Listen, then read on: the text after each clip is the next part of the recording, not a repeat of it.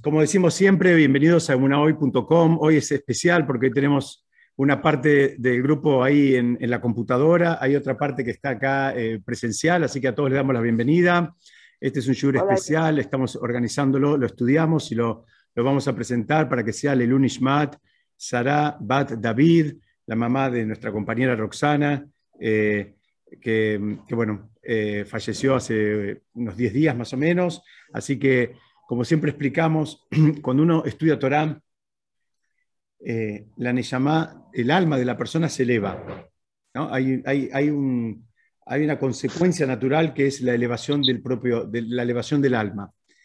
Cuando uno estudia Torah, eh, digamos, para la elevación del alma de una persona que ya no puede estudiar, que una persona que se fue, es un pequeño, gran acto de amor, donde compartimos el mérito del estudio para la elevación del alma de, en este caso, de Sara Bat David y también para eh, Rafael Bené de Moshe Jaime Naomi y Ayala Bat Haya. Quiera Hashem que sigan subiendo del lugar en el que están por mérito de, bueno, del estudio, de las verajot que vamos a hacer después y de todas las mitzvot que si Dios quiere van a hacer durante el año los hijos acá presentes, la, eh, la nieta y el resto de los familiares.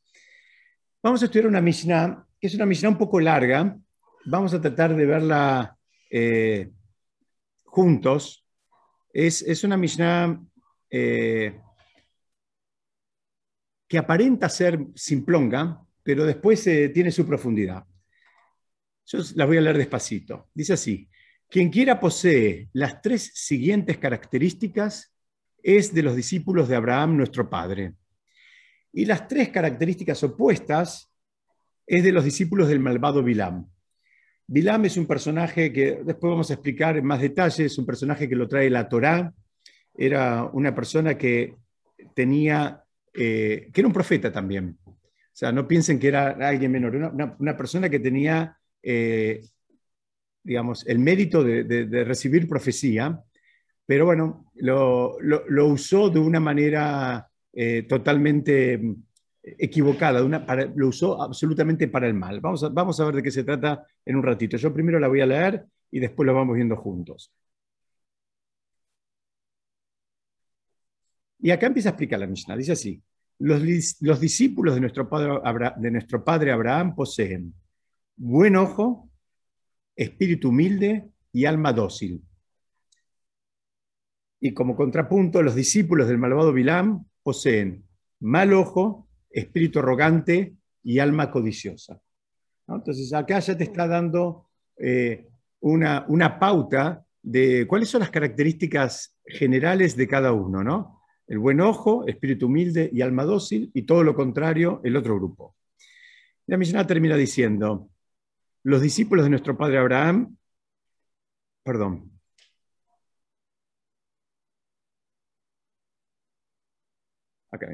Y pregunta, ¿cuál es la diferencia entre los discípulos de nuestro padre eh, y los discípulos de Bilam? Dice, los discípulos de nuestro padre Abraham comen, significa gozan de los frutos de sus buenas cualidades en este mundo y heredan el mundo por venir. Ahí ya está dando una, una diferencia bien grande. Está hablando acá de una recompensa, digamos, de un, eh, si, se quiere, de un goce que está hablando en este mundo y en el mundo por venir. ¿no? Está dando dos, referencias. Y trae un versículo, eh, digamos, este, para apoyarse, porque eh, pues fue dicho, para hacer que los que me aman hereden un bien eterno, que es el mundo por venir, y yo llenaré sus depósitos en este mundo. Está, está diciendo que la persona que asume y adopta para sí las características, digamos, de los discípulos de Abraham, las características de Abraham en, definitiva, la promesa es bastante interesante, es una promesa, digamos, de bienestar en este mundo y en el mundo venidero. Y por el otro lado, va a decir un poquito duro lo que corresponde para los que son del otro grupo, del otro bando. Dice, más los discípulos del malvado Bilam heredan el Geinom, el Geinom mal traducido, vamos a explicarlo como lo contrario al Ganeden, ¿no? lo contrario al paraíso, para no usar palabras así fuertes. Dice, y descienden al abismo más profundo, pues fue dicho, y tú, Hashem, los arrojarás al abismo más profundo. Y por último termina diciendo, los hombres sanguinarios no vivirán la mitad de sus días, mas yo confiaré en ti. Entonces, tenemos esta misión bastante, eh, digamos, larga y bastante rara. ¿no? Está hablando, hace el contrapunto, en general, podríamos pensar que no hace falta que, eh, podría haber dicho más corto, ¿no? Podría haber dicho, bueno, y los del, y los del Bilam tienen todo lo contrario, ¿no? Pero se detuvo a singularizar cada una de las cosas y eso es porque posiblemente hay algo que aprender de cada una de esas cosas.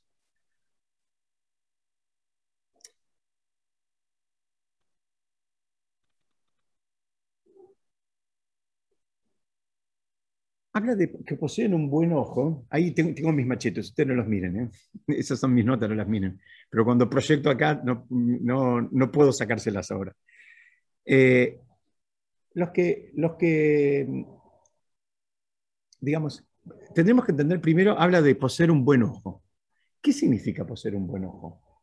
Entonces, la, primera característica de poseer un buen ojo es que es ser una persona que se puede poner contenta con el, con el bien que le pasa al otro. Parece algo fácil, pero es, difícil. Es difícil. Alguien que se ponga contenta con algo bueno que le pasa al otro. Por supuesto que está presente, si no viviríamos en una sociedad imposible, pero es una cualidad muy elevada. Tener un buen ojo significa tener una mirada blanda, no ser envidioso, no, no, comparar. Es, es también, porque van enganchadas, habla de espíritu humilde y alma dócil. El buen ojo necesariamente requiere ir acompañado de un espíritu humilde. ¿Qué significa un espíritu humilde? persona muy altanera, muy arrogante, no se banca que al otro le vaya bien. Porque ahora, si al otro le va bien, ahora yo quedo un poco más abajo, porque tal vez está yendo mejor que a mí. Entonces me molesta que a él, que le vaya bien. Y me molesta mismo que yo tenga diez veces más que al otro. No, no piensen que solamente todo esto, esto, esto aplica en todo contexto y lugar y para, para todo, digamos, este, logros, si se quiere hablar.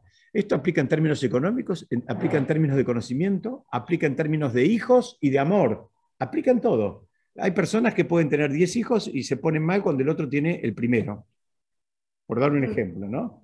¿Por qué? Porque eh, él quiere ser el que tiene una familia numerosa, el otro que no tenga ninguno. Le molesta, le, molesta. Entonces, en, esa interacción eh, hay, hay un problemita, hay un problema grande. Y digamos, eh,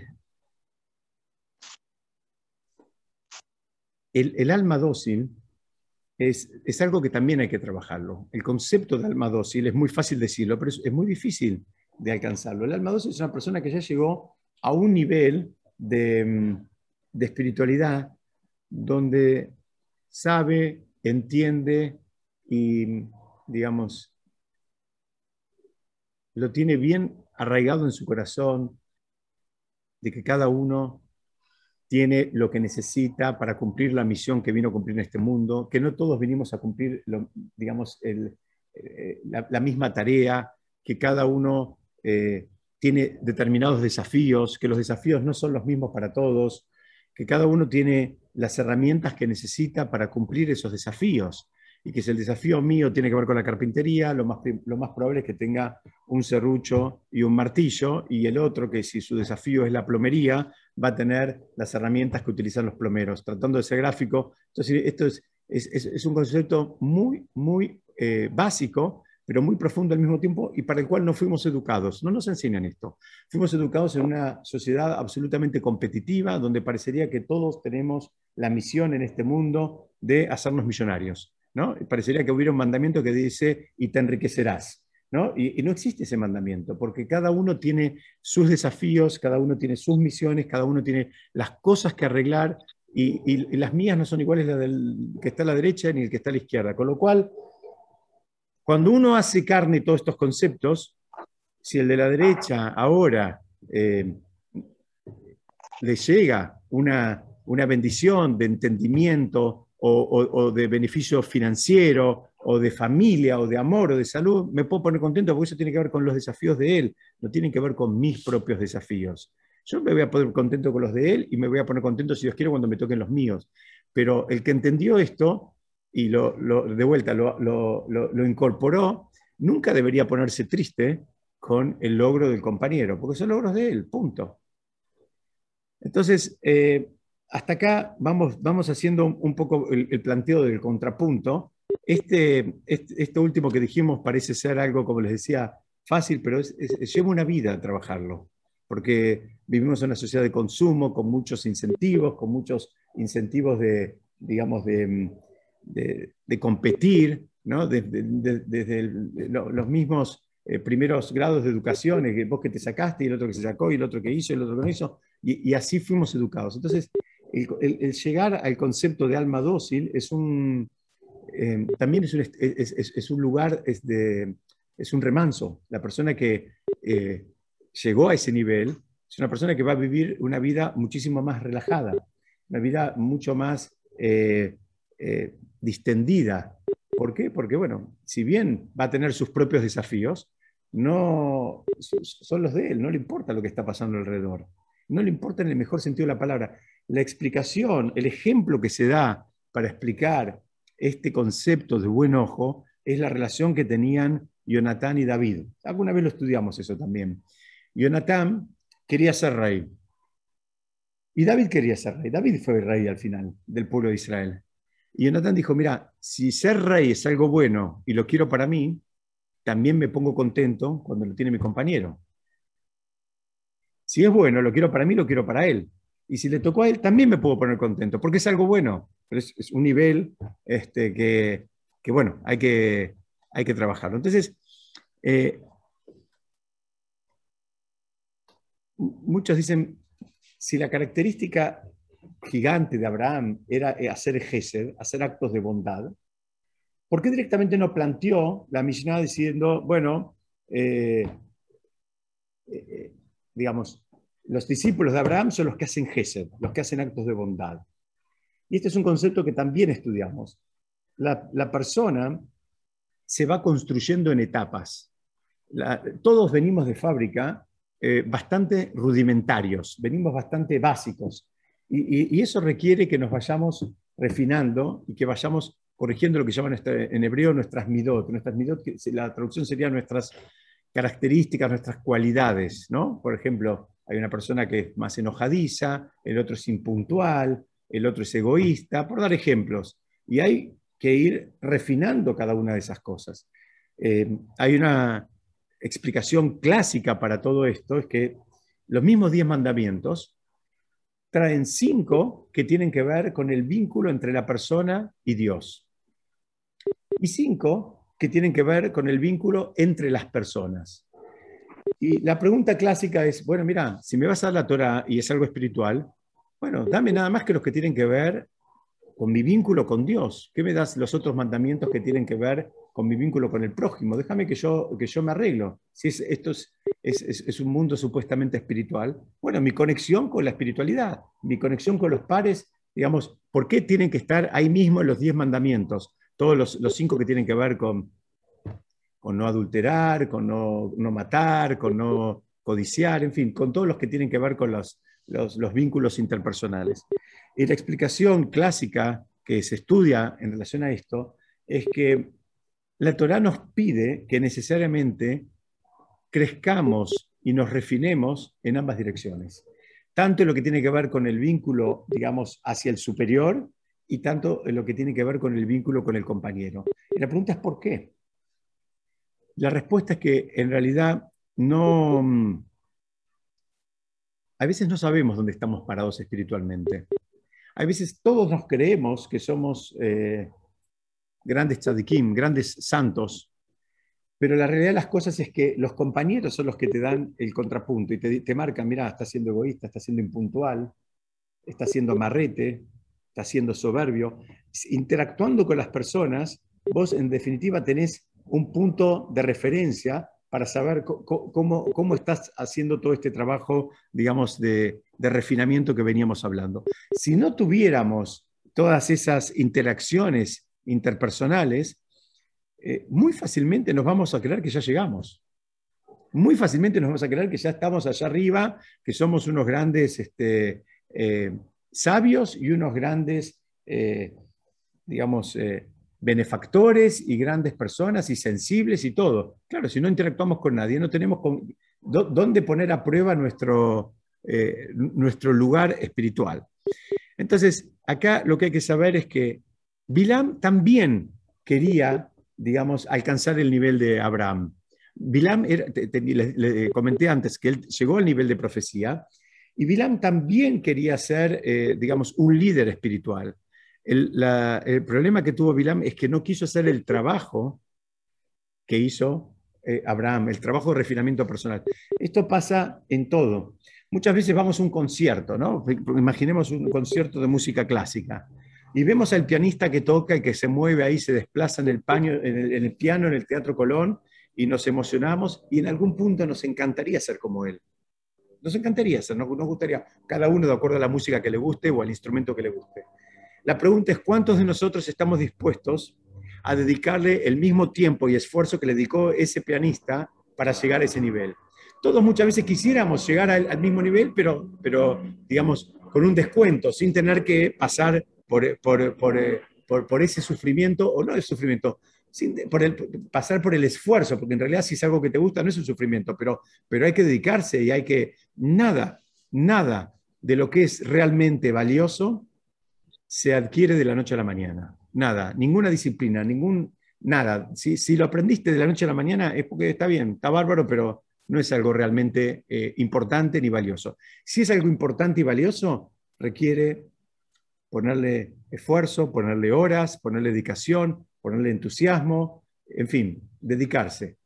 Eh, y Bilam lo que le pasaba es que él quería, digamos, los resultados sin tener que atravesar el proceso. Entonces, volvemos al tema del ojo, digamos, del buen ojo o el mal ojo. Y, como decíamos antes, significa básicamente alegrarse con el éxito del otro. ¿no? Ain Tobá es alguien que, que, mira, inclusive en el Talmud se refiere a eh, el, caso típico que, que, se refiere al Talmud cuando se quiere referir a este concepto, se refiere a alguien que, por ejemplo, vendía una propiedad. Y cuando vendían una propiedad, ustedes saben, las propiedades en, en, la época del Talmud, estamos hablando de 2000 años atrás, eh, algunas propiedades tenían un pozo de agua entonces, la pregunta del Talmud es si cuando vendía la propiedad incluía el pozo de agua o no incluía el pozo de agua. ¿No? Después está ese concepto de servidumbre de paso, que es un concepto del derecho, para que la persona pueda seguir utilizando el, pozo de agua, que era algo fundamental.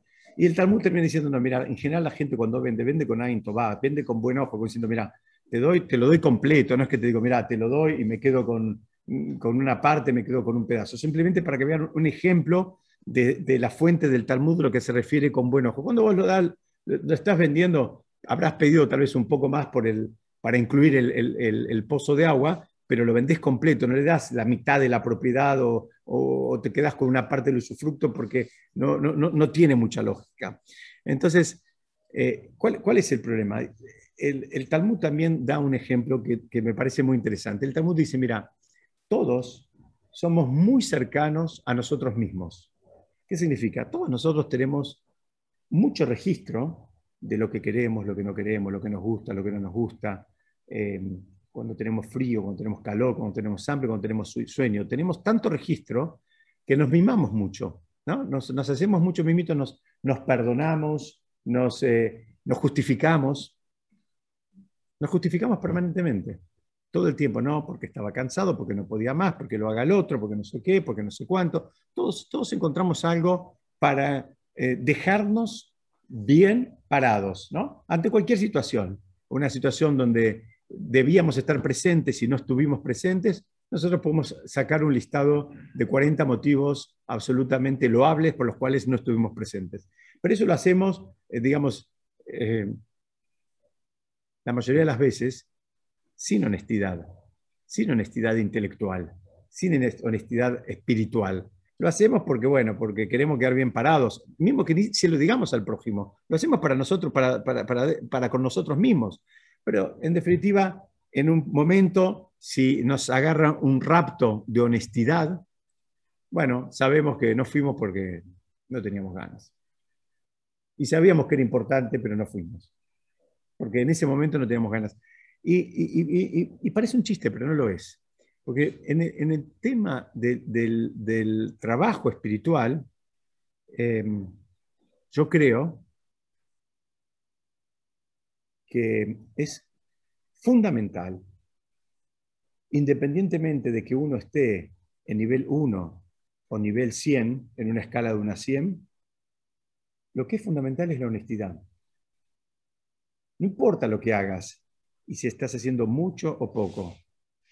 Y estoy hablando en ambas direcciones de vuelta, en relación al prójimo y en relación a tu vínculo con Hashem. No importa eh, si estás en nivel 1, 5, 40 o 99, no importa, pero que sea honesto, que sea de verdad, que sea, digamos, genuino, que no sea con ninguna motivación, digamos, este, extraña, con ninguna motivación ulterior. Muchas veces eh, eh, pasa eso, que motivaciones de las más variadas, ¿no?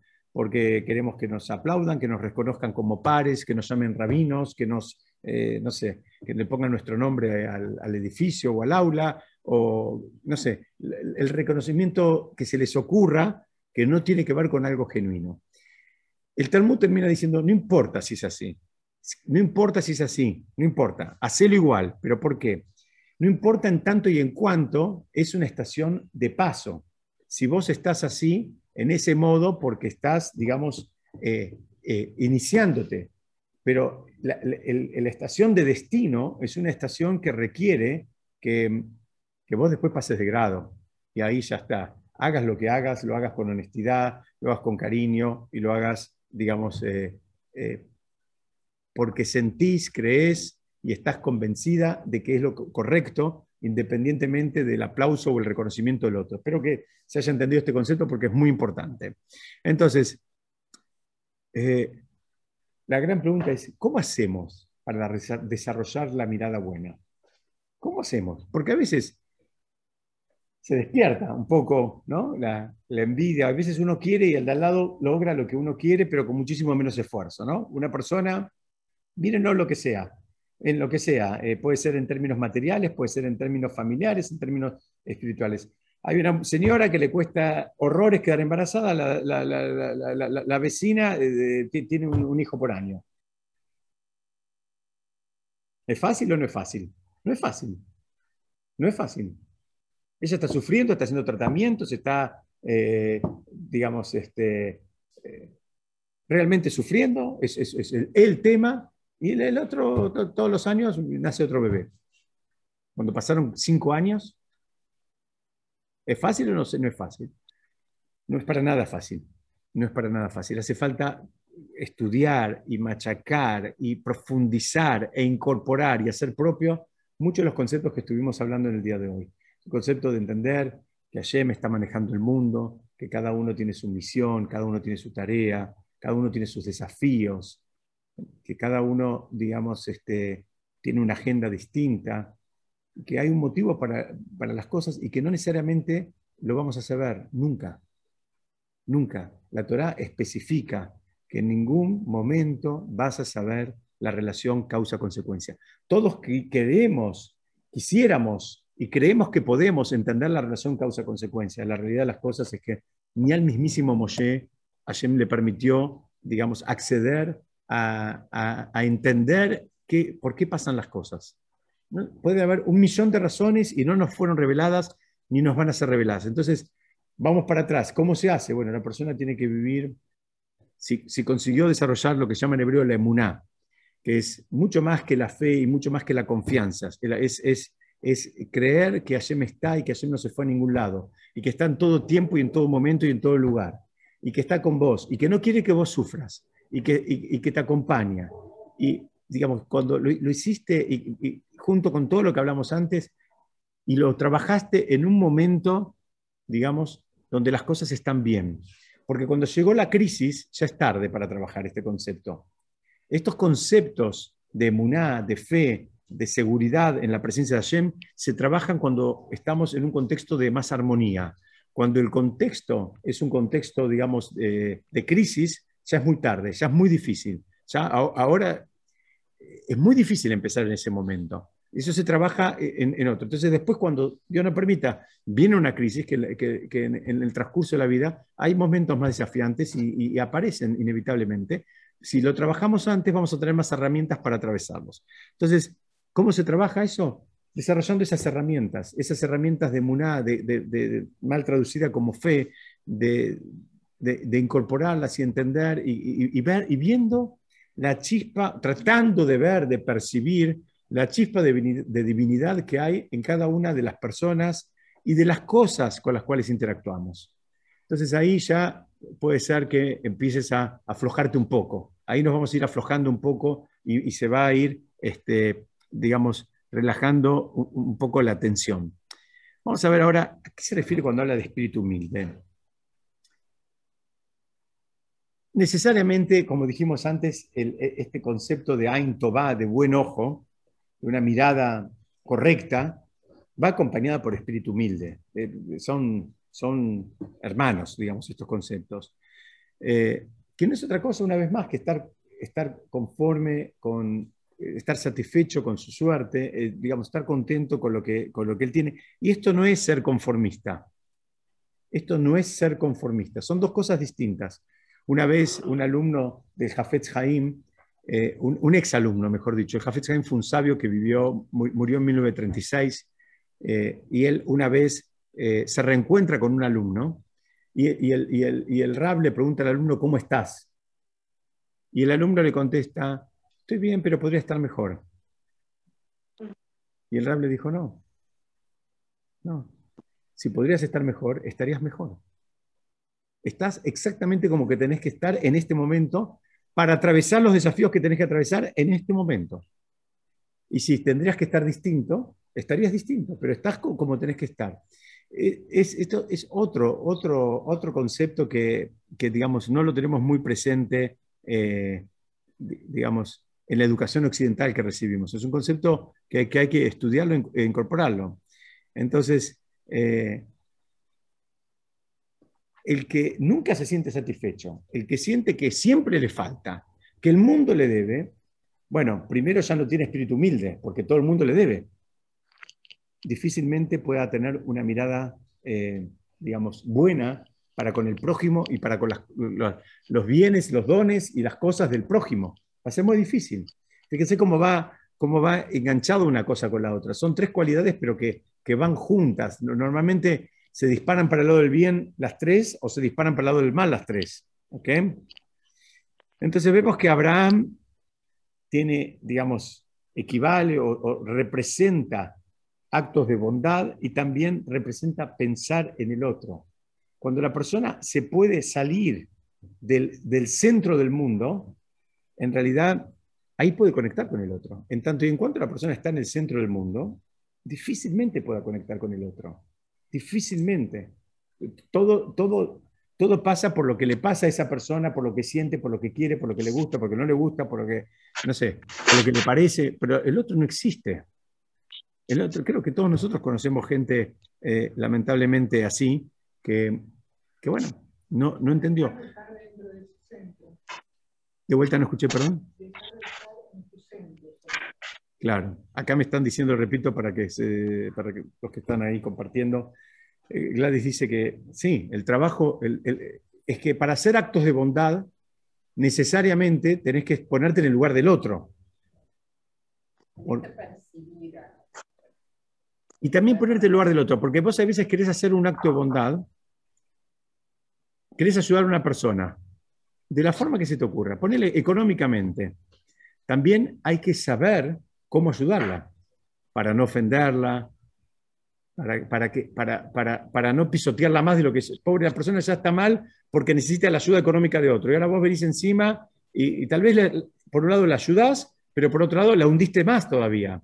Entonces, eh, el, para poder hacer un acto de Gesed como corresponde, hay que tratar de, como dicen acá, de percibir qué es lo que está pasando en el otro. Y si, y, y si necesitas un norte, pensá, si Dios no permita, vos fueses la persona que necesitaría la ayuda, ¿cómo la, cómo la quisieras recibir? ¿La quisieras recibir a los gritos o la quisieras recibir en privado, con un mimito, con una palabra de aliento, con, un, con, una palmadita, digamos, para levantarte el ánimo? O en público y, en un contexto donde lo único que sientas sea vergüenza.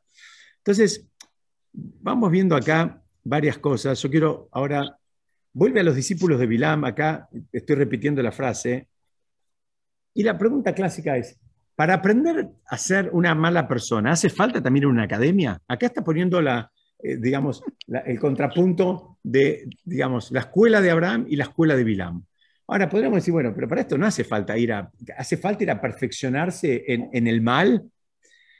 Entonces, eh, encontré algo que lo dice un sabio que se llama el Hatán Sofer, que él dice, muchas veces hay discusiones en relación a un maestro. ¿no? A veces discusiones en el buen sentido de qué nivel tiene, si es bueno, si no es bueno, si es así, si es así. Bueno, siempre tenés una, una, una mirada eh, extra y precisa de quién es el maestro mirando quiénes son los alumnos.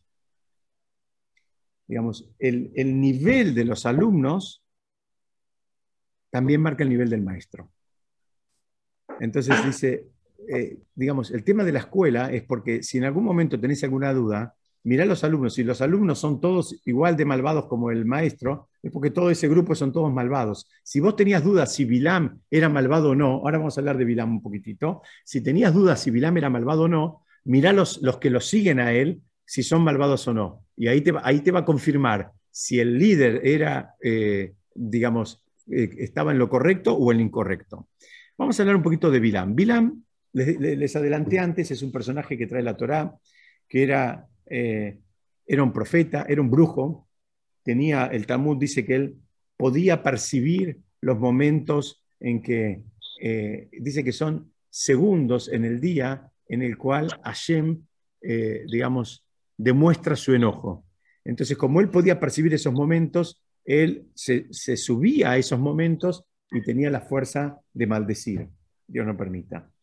Entonces, eh, acá vemos un ejemplo, una, una, persona que es un profeta y sabe una cosa y la usa para el mal. Él podría usarla para el bien y en, ese momento hacer una tefilá, un rezo, hacer un acto de bondad especial, hacer, digamos, o por lo menos callarse. Pero él al revés, lo usaba como para eh, generar daño. Entonces, hubo un rey, se llamaba Balak, que lo quiso contratar a Bilam para que maldiga al pueblo de Israel. Este es el esquema que, digamos, del relato que trae la Torá.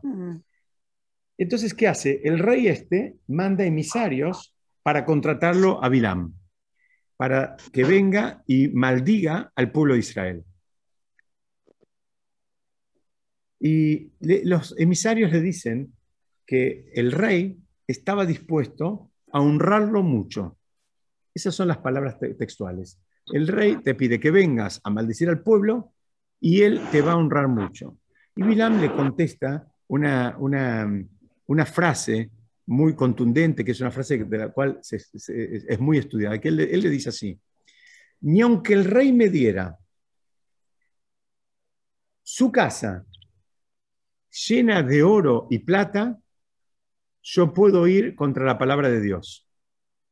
De vuelta, él, le contesta así, ni aunque él me diera lo que sería el volumen de su casa lleno de oro y plata, yo puedo, eh, digamos, maldecir al pueblo de Israel e ir contra la palabra de Dios.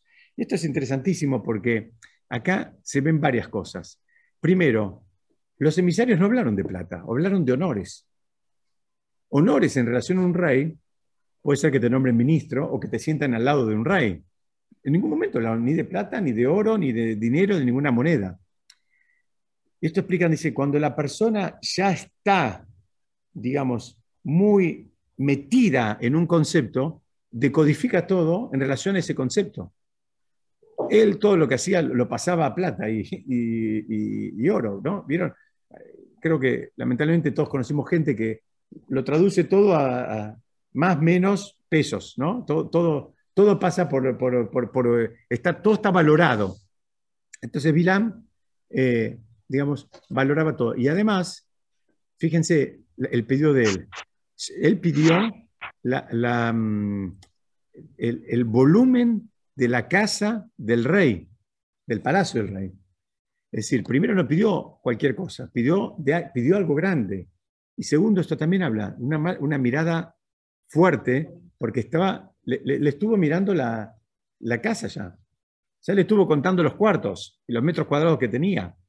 Porque él podría haber cuantificado de alguna manera, por haber dicho, mira, 10 toneladas, 20 toneladas, 100 camiones, 20 burros, lo que sea. No, el volumen de tu casa. Significa, ya te estuve mirando, te estuve contando las costillas, como se dice. Te estuve mirando la casa y te estuve buscando. Este es el ejemplo de lo que es una, una, una mirada incorrecta. No solo plantea algo para el lado de los tomates cuando nadie le habló de dinero, porque él está pensando todo el tiempo en dinero, todo lo cuantifica. Y por el otro lado, lo ve en relación al otro y en relación a lo del otro, porque él quiere lo del otro. Él quería la casa del rey, en definitiva, y llena de oro y plata. ¿sí?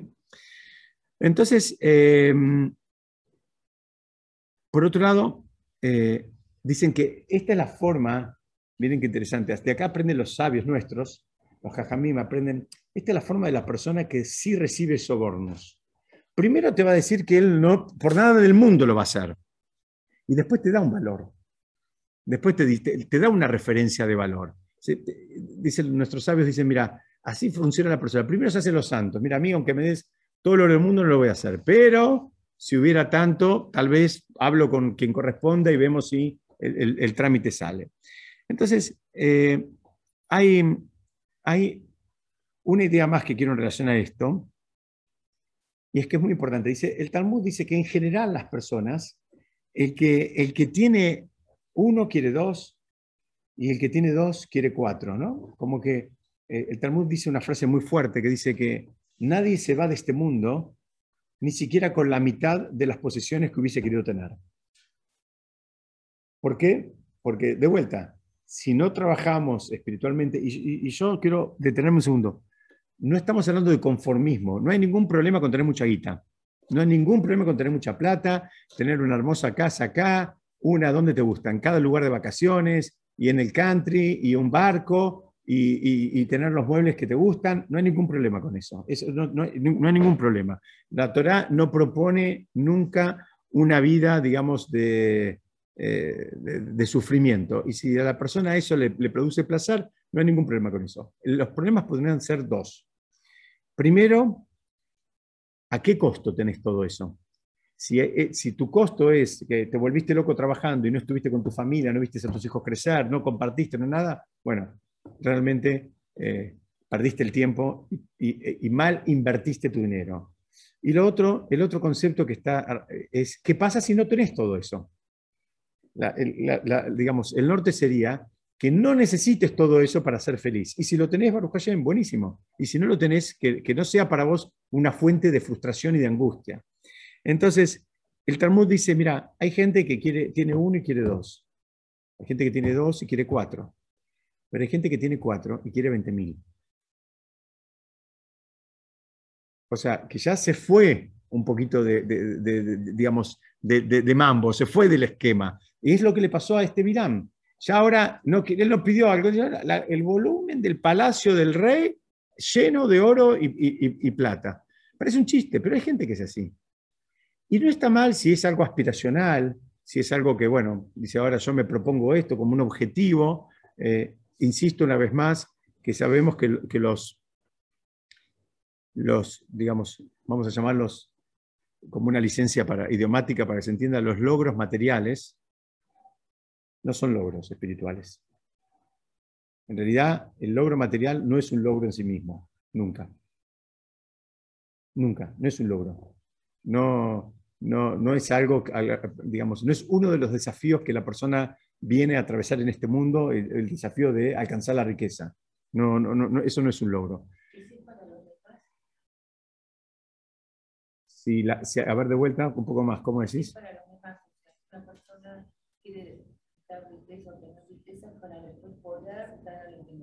Muy bien, el tema eso es que sea realmente, acá están preguntando qué pasa si una persona quiere alcanzar la riqueza como para ayudar al prójimo para, dar, para compartirlo, dárselo a los demás.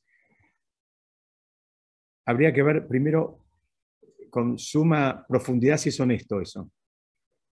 Porque eh, si, es honesto. Porque muchas veces es el de vuelta, no, yo quiero para, de, paso puedo dar más de acá.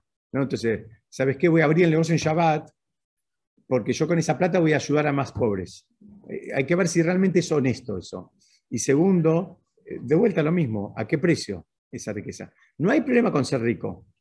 Lo que tenemos que saber es que la prueba de la riqueza la mayoría de las personas no la pasan. Todos quisiéramos que nos presenten la, prueba de la riqueza, o quisiéramos que nuestros hijos tengan la prueba de la riqueza porque decimos, bueno, bárbaro, todo bárbaro. Es una prueba muy difícil. La mayoría de la gente no la pasan, la, mayoría de las personas no la pasan. Familias enteras se dejaron de hablar por temas de dinero. No, no, no es una prueba fácil. No es una prueba fácil. Sí. No, acá me preguntan si la prueba de la riqueza es solamente dar el diezmo. No, la prueba de la riqueza es, mucho, es eso y mucho más. ¿Qué significa? No creértela, no creerte que sos el artífice, no creerte más que nadie, no buscar el aplauso, el reconocimiento, no, no, no, estar desesperado por los honores. La prueba de la riqueza es una prueba muy difícil. Mantener tu, bajo perfil, mantener, eh, digamos, eh, los valores, mantener las amistades. A veces viene la prueba de la riqueza y te, dio vuelta a la vida. Una vez, hoy me estoy acordando de historias del Café Jaime, este sabio que comenté antes, una vez se, fue, se estaba comprando un traje y en esa época lo hacía un sastre. Y el sastre cuando se le estaba haciendo la prueba le dice, uy, este traje me queda espectacular, le va a cambiar la vida. Dijo, entonces no lo llevo. Yo no quiero que me cambie la vida, no me, no, me, lo vendas entonces, no lo quiero. Yo quiero ser el mismo con un traje más nuevo, más lindo, más, más prolijo, pero no me cambies la vida. Parece un chiste, pero a veces eh, cuando, cuando la persona empieza a acceder a, otro, a otros niveles económicos, le cambia la vida. No siempre para bien.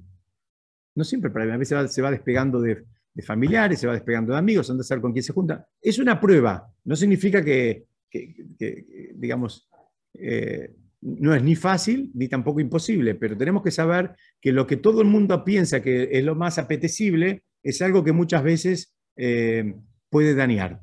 Quiero terminar, porque ya es la hora, quiero terminar con dos ideas cortitas. Una que tiene que ver con este concepto de la arrogancia, ¿no? La, arrogancia. Digamos, ya varias cosas dijimos en relación a esto, y, pero la, la termina diciendo, bueno, los que son de, la escuela de Bilam tampoco disfrutan este mundo. Y la arrogancia es claro, la persona arrogante difícilmente disfruta este mundo, porque está todo el tiempo tratando de construir, de, quedarse ahí arriba del pedestal, donde todo el mundo lo aplauda, lo reconozca. Entonces, hay que, una vez que construyó esa imagen, hay que sostenerla y sostenerla es algo eh, que requiere mucho tiempo, mucha energía, mucho esfuerzo. Entonces, digamos, la, arrogancia, además de que va eh, en sentido opuesto con todo el mundo espiritual, eh, la, tira para atrás a la persona. La tira para atrás a la persona. Es algo que no, no la ayuda a crecer espiritualmente, porque tiene que tener una agenda y hacer determinadas cosas y demás para sostener esa imagen que él, digamos, se construyó de sí mismo y, digamos, y eso eh, cuesta tiempo y esfuerzo.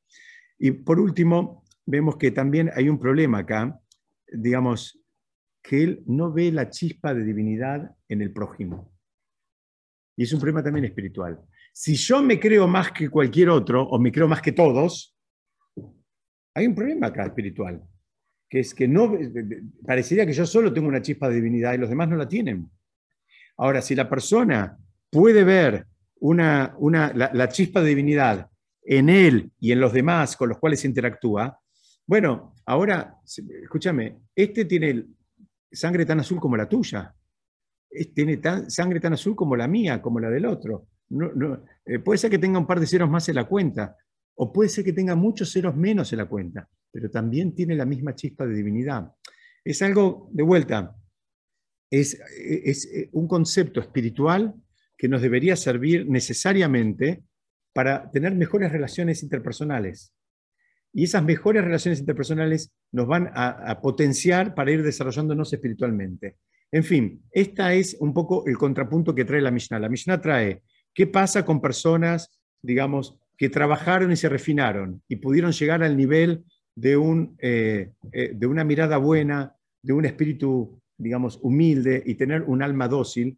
¿Y qué pasa y qué les pasó a los que no lo, no, lo consiguieron, pero también tuvieron posibilidades, también tuvieron oportunidades? Bilam no era un pobrecito, era una persona que también era millonaria, que también era profeta, o sea, tuvo todo, tuvo todo. No es que vos decís, bueno, este era alguien que pobre no tuvo, no tuvo oportunidades, tuvo todo, dice el, el Talmud que Bilam tenía el mismo nivel de profecía que Moshe.